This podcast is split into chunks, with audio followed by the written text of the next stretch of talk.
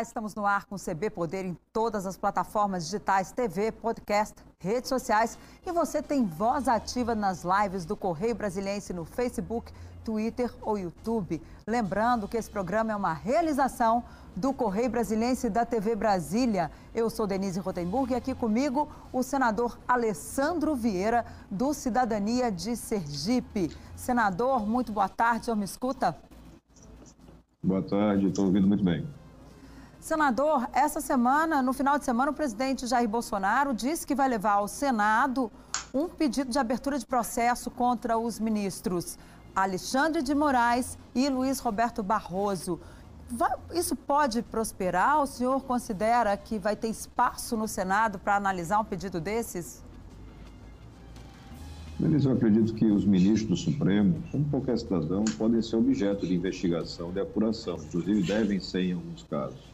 Mas nesta ação de Jair Bolsonaro, você vê muito claramente uma cortina de fumaça, uma tentativa de desviar o foco dos processos que o próprio Bolsonaro já responde e das dificuldades que o Brasil vem enfrentando que o governo não consegue superar. Pior delas, a questão da crise sanitária causada pela pandemia. É mais uma estratégia de tirar o foco que Bolsonaro exerce com maestria. Não, não vejo nenhum tipo de, de viabilidade neste momento de tramitação desses pedidos no Senado. Agora, o senhor já foi a favor da CPI da Lova Toga. O senhor continua defendendo? Mudou alguma coisa diante do cenário que o país vive? Não, não mudou absolutamente nada. Essa situação de autoritarismo e de abuso por parte de ministro do Supremo, eu não denunciei agora, denunciei em abril de 2019, inclusive com pedido de impeachment do mesmo Alexandre de Moraes, quando da instauração do inquérito das fake news. Infelizmente, o Supremo, por unanimidade, ou quase unanimidade, apenas o ministro Marco Aurélio não concordou, decidiu que o tal inquérito, que era um inquérito instaurado sem solicitação do Ministério Público, era legítimo. A consequência está aí. Naquele momento, quando eu defendia a Lavatoga, defendia a CPI, impeachment, o governo Bolsonaro trabalhou contra. Seu filho, Flávio Bolsonaro, fez discurso contra. O Eduardo, da mesma forma, na Câmara dos Deputados. O presidente convocava senadores para pedir que tirasse a assinatura da CPI.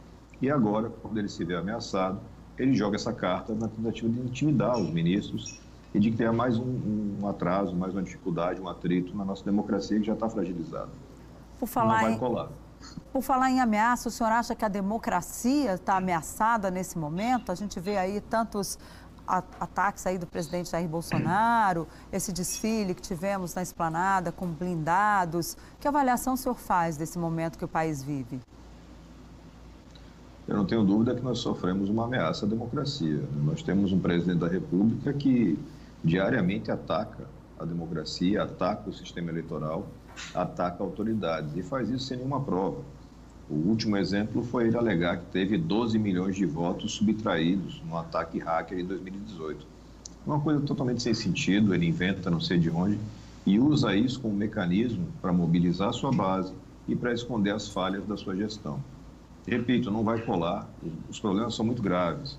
Mas, infelizmente, mesmo não colando, mesmo com essa atitude golpista não tendo resultado concreto, só o processo de golpe já causa muito problema, já prejudica muita, muita nação. E a gente precisa parar com isso de uma forma ou de outra. O senhor, o senhor se referiu aí aos ataques que o, o, presidente Jair Bolsonaro fez ao sistema de votação à urna eletrônica. O senhor acredita que é preciso ter o voto impresso? Que avaliação o senhor faz? Nós precisamos que o presidente da República tenha responsabilidade. Então, se ele aponta que existe algum tipo de falha, de risco, de fraude, ele tem que comprovar que isso aconteceu. E ele não consegue fazer isso, ele nunca conseguiu. Nós não tivemos em nenhum momento nenhum indício sequer significativo de fraude. E ele repete, inclusive interpelei o presidente Bolsonaro na justiça, no sentido de que ele apresente, se é que ele tem algum tipo de prova. Ele já avisou que não tem prova nenhuma. É só uma narrativa com objetivo claro de criar tumulto. Repito, Bolsonaro tem problemas graves para explicar. As suas falhas na pandemia, essa adesão ao sistema do Centrão, os ataques à autoridade judiciária, o vazamento do inquérito sigiloso. E para não ter que explicar nada disso, ele joga essa carta do golpe. Né? Ele tenta fazer aquilo que o Brasil não aceita mais. O senhor integra a CPI da pandemia. O senhor tem feito ali, inclusive quando o senhor vai fazer pergunta, o senhor que é instado aí, o senhor que é tem experiência nessa questão de inquéritos, as pessoas até param muito para escutar. E como é que o senhor vê que a CPI vai ser, o que vai acontecer com essa CPI daqui para frente? Qual a avaliação que o senhor faz? Já não está na hora ali de apresentar um relatório? O que, que já é possível dizer? A CPI está caminhando realmente para o seu encerramento. É, como você falou, por conta de ser delegado de polícia, quase 20 anos de experiência, a gente tem o conhecimento de que não pode uma CPI, uma CPI não tem força suficiente para poder, por exemplo, apurar um caso de lavagem de dinheiro, de corrupção aprofundada. O que a gente pode fazer é apresentar indícios com relação a isso. Então, se a CPI tenta ir atrás de casos muito pontuais de corrupção, ela perde tempo, perde foco. A CPI foi instalada para apurar é, erros, né, ações e omissões do governo federal durante a pandemia. E tem feito isso muito bem. Nós já comprovamos que o governo retardou a compra de vacinas, nós já comprovamos que o governo não fez uma campanha de esclarecimento da população e essas escolhas foram deliberadas do presidente da República. Escolhas que impactaram diretamente na saúde do brasileiro e que iam contra a recomendação técnica. A gente fez lá o depoimento da doutora Franciele, que era a coordenadora do Plano Nacional de Imunização e que pediu a exoneração justamente porque não tinha nem vacina e nem comunicação adequada para fazer um plano diante da gravidade da pandemia. Essa é a essência da CPI. Eu acredito que é possível, sim, fazer um relatório rapidamente. Acho que mais duas ou três semanas vai estar disponível para que se faça, mas é claro, a CPI também responde aos fatos. Se surgem novos fatos ao longo dos dias, acaba que você estica um pouco mais esse prazo, que pode ir até outubro.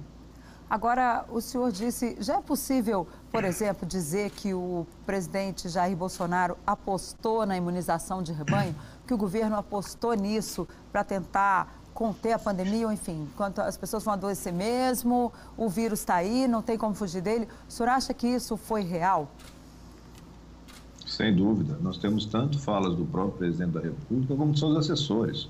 Agora, recentemente, fizemos parcialmente a oitiva de Ricardo Barros, deputado, e você tem uma infinidade de vídeos onde o próprio Ricardo Barros defende essa tese. Essa foi a tese absurda que o governo Bolsonaro aderiu e fez isso fugindo da recomendação dos técnicos do próprio Ministério da Saúde, da Organização Mundial da Saúde, dos países vizinhos que espelham um bom atendimento. Nada foi feito no sentido do consenso mundial de atendimento à pandemia. O mundo inteiro, para você ter uma ideia, Denise, até maio mais ou menos de 2020 discutia se, por exemplo, cloroquina faz sentido para tratamento. Mas de maio de 2020 para cá parou no mundo. No Brasil não no Brasil continua. E só tem duas consequências. A primeira delas é enriquecer empresário que vende cloroquina, alguns deles com vinculação com o governo, e a segunda, criar uma ilusão para as pessoas de que existe uma cura, um tratamento e que você pode se expor. A consequência é aumentar o número de variantes, acelerar a contaminação e retardar a nossa saída dessa crise. Tudo isso é claramente culpa do governo Bolsonaro, com decisão direta do presidente da República. Isso está aprovado e certamente vai constar no relatório final. Agora, em relação às vacinas, o que o governo alega é que ah, não compramos as vacinas dos tais empresários aí que já desfilaram pela CPI. O governo disse que não gastou um tostão com isso. Ou seja, então não é aí um atenuante, digamos assim, em relação à postura do presidente da República, ou ainda assim ele vai ser acusado também dessa questão relacionada às vacinas? A gente não encontrou, pelo menos até o momento, nenhum ato próprio do presidente da República no tocante a essas negociações de vacina. Nós temos atos do presidente da República no tocante ao favorecimento para aquisição de insumos para o chamado tratamento precoce, que não existe. Nós temos atos dele direcionando uma certa atenção ou boa vontade para a vacina Covaxin, Covaxin que era aquela padrinhada pela turma política ali próxima ao governo e cuja contratação mostrou uma série de falhas. Hoje a perícia já mostra que a documentação apresentada pela intermediária era toda falsa, era falsificada. A tentativa de receber recursos em uma offshore, num paraíso da lavagem fiscal, lavagem de dinheiro, que é, é Singapura, também está lá comprovada.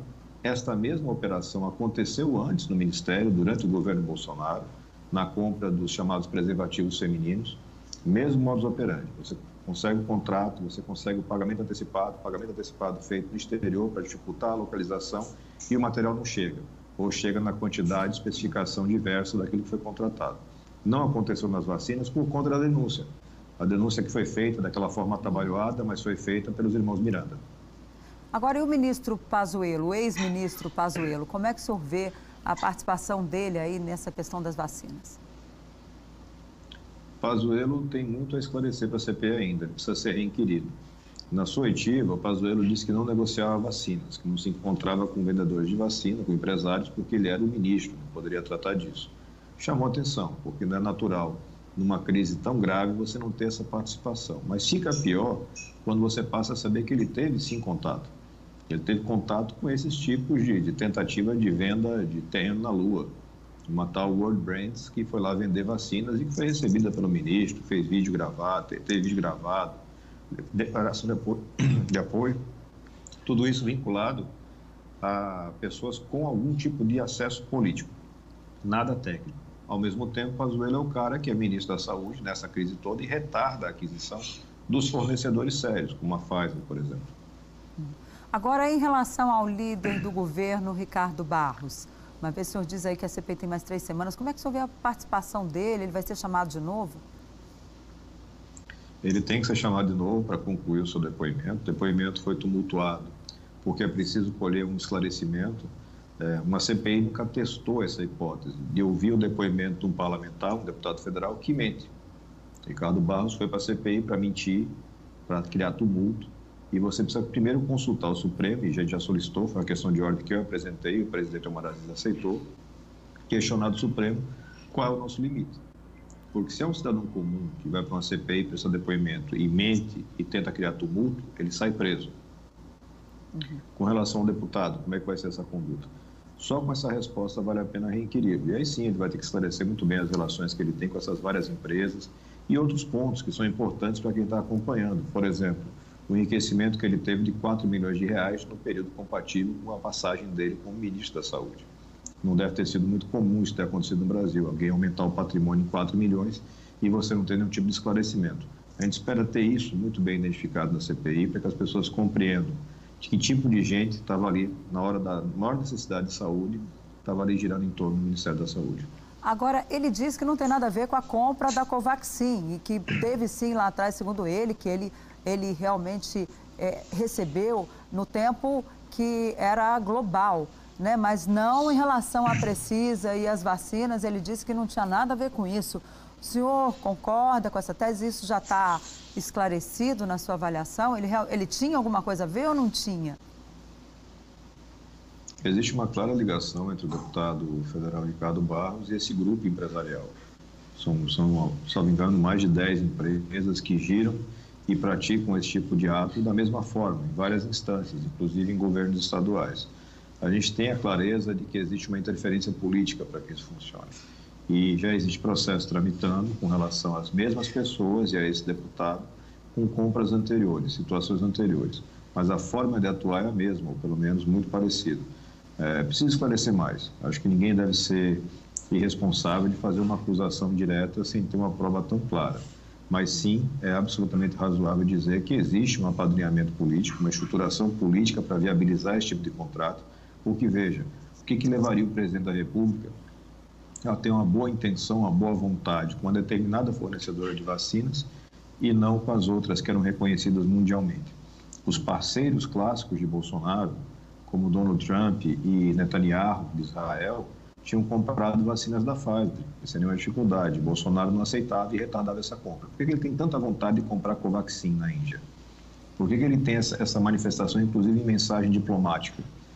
A gente tem que entender, como a gente não imagina o presidente da República recebendo propina de um fornecedor de vacina, a gente vê aí a interferência política dessa base que ele vinculou hoje, que é uma base tradicionalmente identificada como central.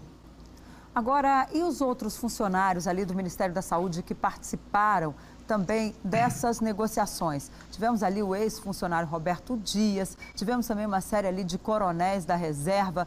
Como é que o senhor vê a participação dessas pessoas? Elas também serão ali, também vão ter pedido de indiciamento no relatório final? O senhor pelo menos acredita nisso? É extremamente provável. Né? A gente tem algumas pessoas que no momento do depoimento falam uma coisa e em seguida tomam outras providências. A gente teve a Regina Célia, que era fiscal do contrato, então, lembrando, chega esse contrato, Covaxin precisa, na sua passagem burocrática tem problemas sérios identificados, mas a fiscal do contrato, essa Regina Sério, autoriza o andamento mesmo com aqueles problemas. Ela diz que depois poderiam ser corrigidos e toca o processo para frente, viabilizando um eventual pagamento antecipado. Hoje, essa mesma Regina Sega, pelo menos a CPI recebeu essa documentação, aponta um eventual pagamento de multa por parte da empresa de 16 milhões de reais. Quer dizer, ela senta no banco da CPI e diz que estava tudo certo. Ela mesma depois diz que estava tudo errado e tem que multar a empresa. Então a gente percebe que vários funcionários ali, seja por omissão, seja por ação, facilitaram essa forma de atuação. Uma Agora... atuação irresponsável, uhum. né, no mínimo. Agora, a atual gestão do Ministério da Saúde está fora dessa conversa, na sua avaliação?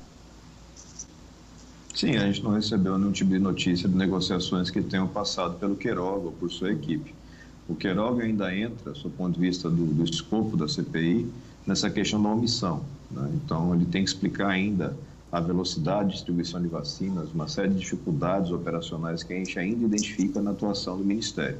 Mas não se confunde com o período do Pazuello, que era um período de caos total, de descontrole, de gente que chegou lá como militar com a garantia que ia ter eficiência e transparência e que na entrega não deu nada disso. A gente teve, como você mencionou, esse grupo grande de oficiais da reserva que num dado momento começaram a negociar com representantes de empresas que queriam vender para o Ministério. Né? A, raposa estava tomando conta do galinheiro.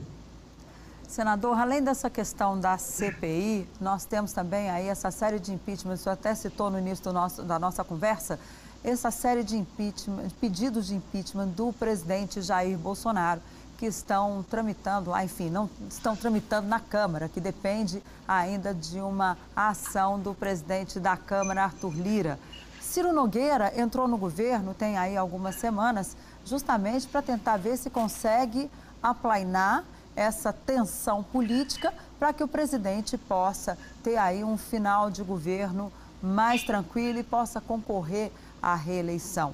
O senhor acredita que Bolsonaro terminará esse mandato com mais calma? Ainda é possível retomar uma certa normalidade com o presidente Jair Bolsonaro à frente do país?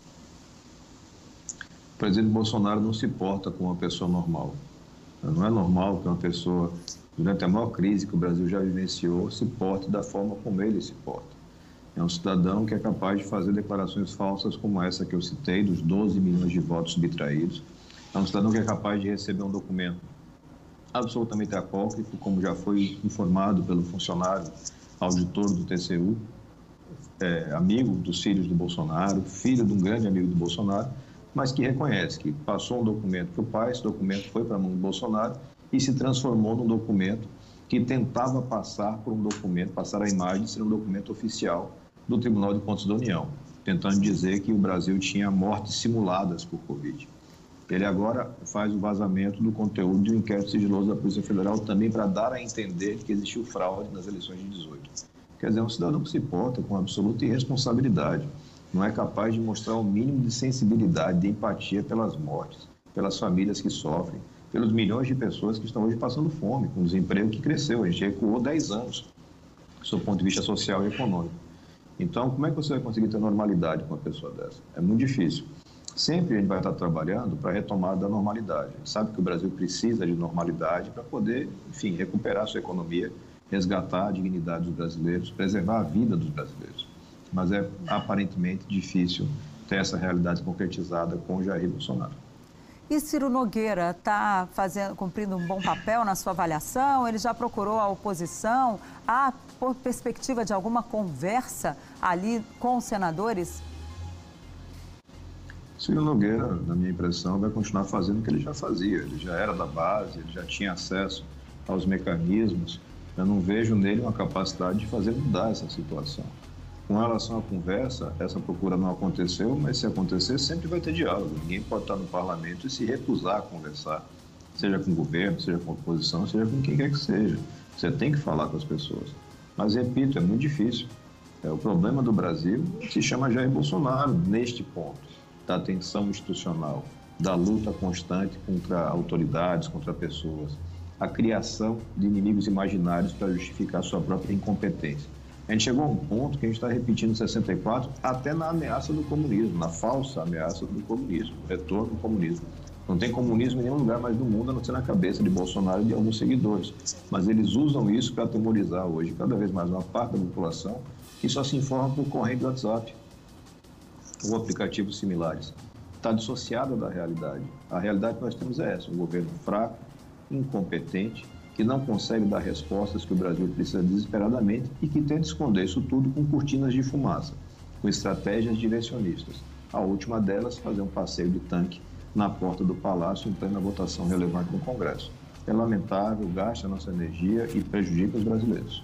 Ok, nós vamos para um rápido intervalo. Na volta, a gente continua com a nossa conversa com o senador Alessandro Vieira, do Cidadania de Sergipe. Fique com a gente, é só um minutinho, a gente já volta.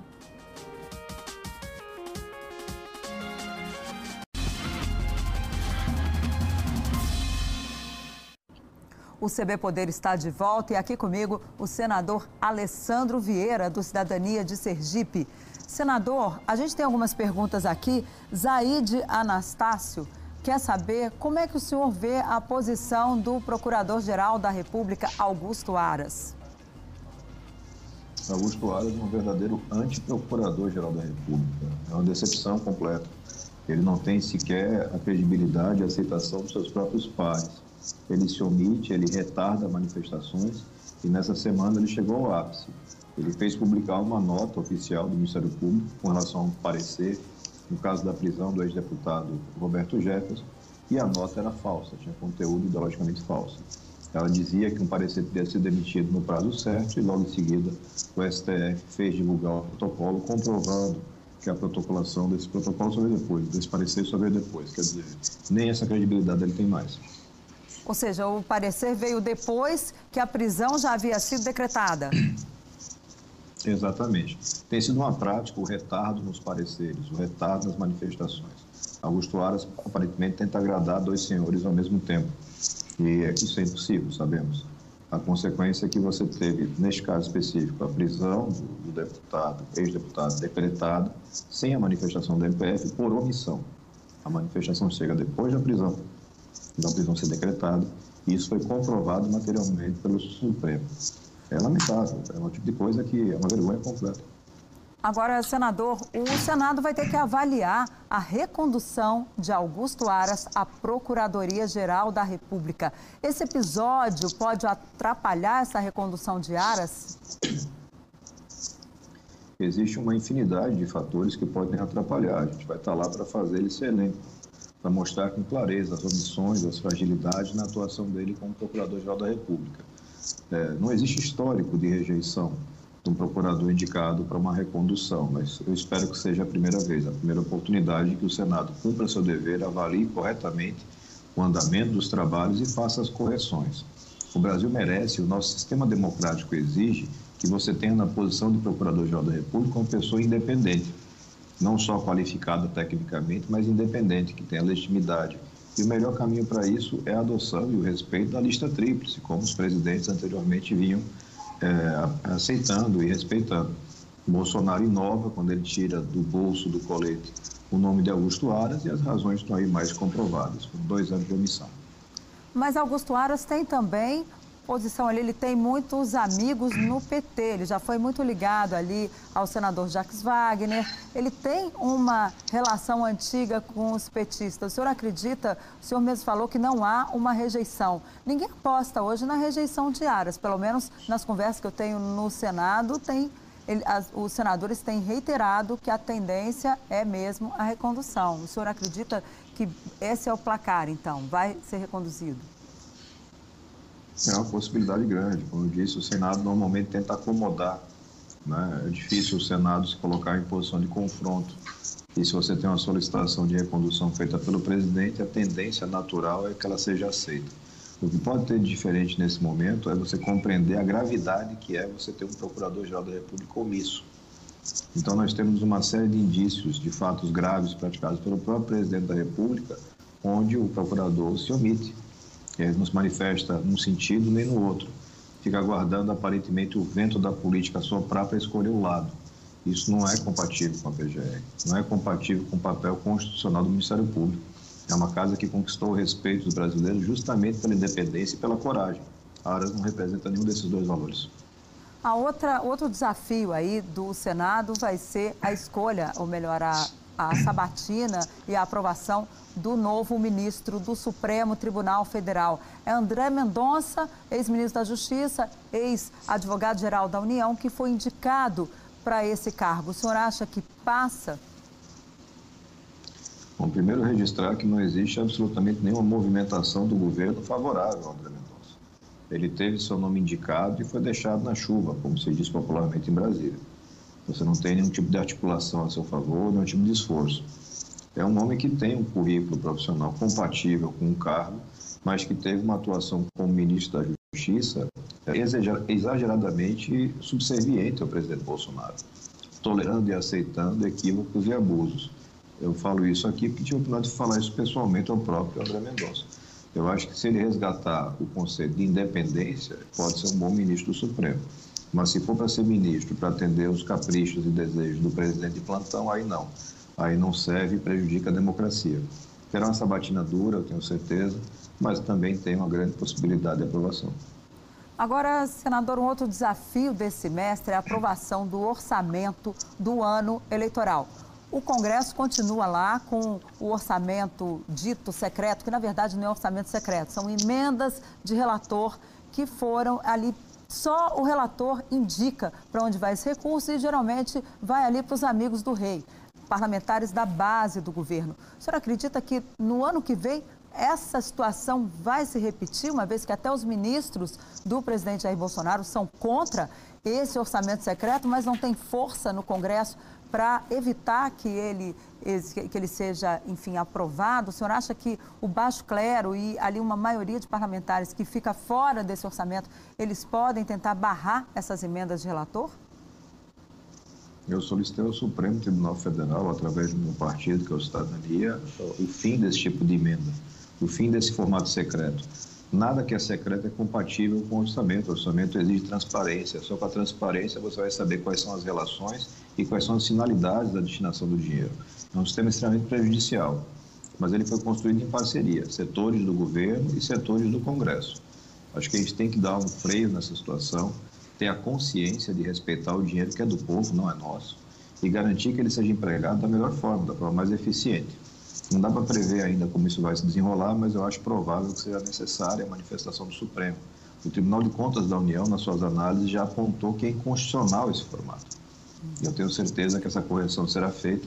Seria muito bom se fosse feita pelo próprio Congresso, mas infelizmente, considerando a média daqueles que hoje ocupam cargos de destaque, é provável que seja necessária a intervenção do Judiciário. Senador, e o Auxílio Brasil, que o presidente Jair Bolsonaro assinou a medida provisória e encaminhou ao Congresso na semana passada, vai passar? Tem dinheiro para o Auxílio Brasil? No formato como foi desenhado, não. É uma medida provisória que tem uma série de problemas. Nós concordamos com a essência. A gente precisa de um auxílio, um programa substituto ao Bolsa Família, ou uma adequação do Bolsa que seja, mas que tenha primeiro, viabilidade econômica, ela tem que ter uma fonte de recursos sustentável, tem que ter um desenho tecnicamente bem feito e uma garantia que você possa ter a entrada facilitada das pessoas e um caminho de saída. Está parecendo muito mais um apanhado de ideias que não se conectam necessariamente, são oito ou nove benefícios que podem ser somados sem uma fonte de financiamento, uma referência a uma legislação futura que viabilizaria talvez a questão dos precatórios, que também é regular. Então, tem vários problemas ali para tratar. É, espera que o processo de tramitação seja técnico e bem organizado, para que ele possa corrigir esses erros e entregar um bom resultado.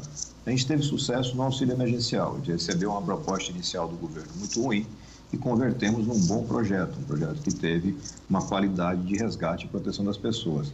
Talvez ele consiga fazer de novo esse trajeto, sabendo das dificuldades, porque a gente está mais próximo do ano eleitoral e existe muito uma disputa de narrativas para a internet muita gente preocupada em ganhar voto, em ganhar likes e pouca gente preocupada em salvar realmente a população. Agora, senador, o senhor falou aí, citou o ano eleitoral. O seu partido, Cidadania, está tentando a terceira via, está aí nesse grupo que deseja encontrar uma alternativa à polarização entre o PT de Lula e Bolsonaro, que ainda sequer tem partido. O presidente do Senado, Rodrigo Pacheco, tem surgido aí como uma possibilidade dessa construção. O senhor apoia, o senhor acha que é o nome? Como é que o senhor vê essa construção da terceira via?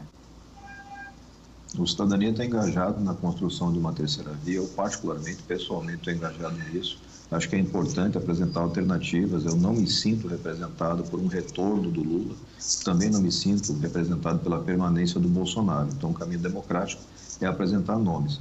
A, a veiculação, a menção ao nome do Rodrigo Pacheco é merecida. Um senador jovem, que está agora num cargo extremamente relevante, que tem algumas características que são importantes, a qualificação técnica, a ponderação. Daí para converter em efetivamente uma alternativa tem muita coisa para ser feita, mas é importante que essa alternativa, esse nome, se coloque à disposição para discutir aquilo que importa para o Brasil.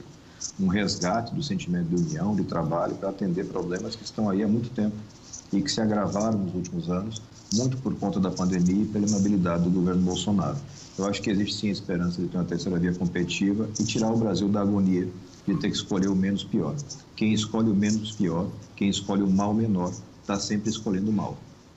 Agora, o senhor acha que ainda há espaço aí até a eleição para aprovar as reformas que estão em tramitação na Câmara e no Senado. A gente tem a reforma tributária, que tem dois projetos tramitando na Câmara dos Deputados. Um ali cria o CBS, né, a, a com contribuição sobre bens e serviços, juntando alguns impostos. E tem ainda a reforma do imposto de renda. No Senado, há um projeto mais completo ali de reforma tributária. O senhor vê espaço para aprovar alguma coisa nesse sentido? É muito difícil porque você não tem uma unidade sequer no governo. Você não tem, demoramos muito para ter uma proposta mínima. Eu acompanhei várias reuniões com o ministro Paulo Guedes, em todas elas ele dizia que já tinha a proposta pronta, que ia chegar na semana, no mês seguinte. Essa proposta nunca chegava e não chegou. Chegou uma, uma tentativa, uma fração apenas dessa, dessa reforma, e que vários setores da economia apontam como ineficiente, prejudicial. A ideia do Senado de fazer uma reforma mais ampla é justamente evitar que um setor seja prejudicado em excesso, tentar distribuir e tornar o nosso sistema mais competente. Infelizmente, eu não vejo um cenário político viável para isso. Seria muito bom se a gente conseguisse construir consensos e caminhar. A proposta do CBS que você referiu é uma proposta que foi bastante discutida na sociedade, mas ela exige algumas compensações para que não acabe, enfim, atacando, por exemplo, o setor de serviços de uma forma muito dura. Tudo isso poderia ser feito muito mais é, rápido, muito mais eficiência no ambiente de união, de discussão tranquilo. Esse ambiente que, se existiu em algum momento desse governo, já se perdeu. Então, não acho provável que ele consiga emplacar uma reforma e acaba sendo pior você fazer uma reforma de qualquer jeito, de qualquer coisa, para dizer alguma sinalização para o mercado, fazer uma sinalização do mercado, do que você fazer um trabalho bem feito. Eu acho que talvez tenha passado o tempo de fazer um trabalho bem feito nesse governo.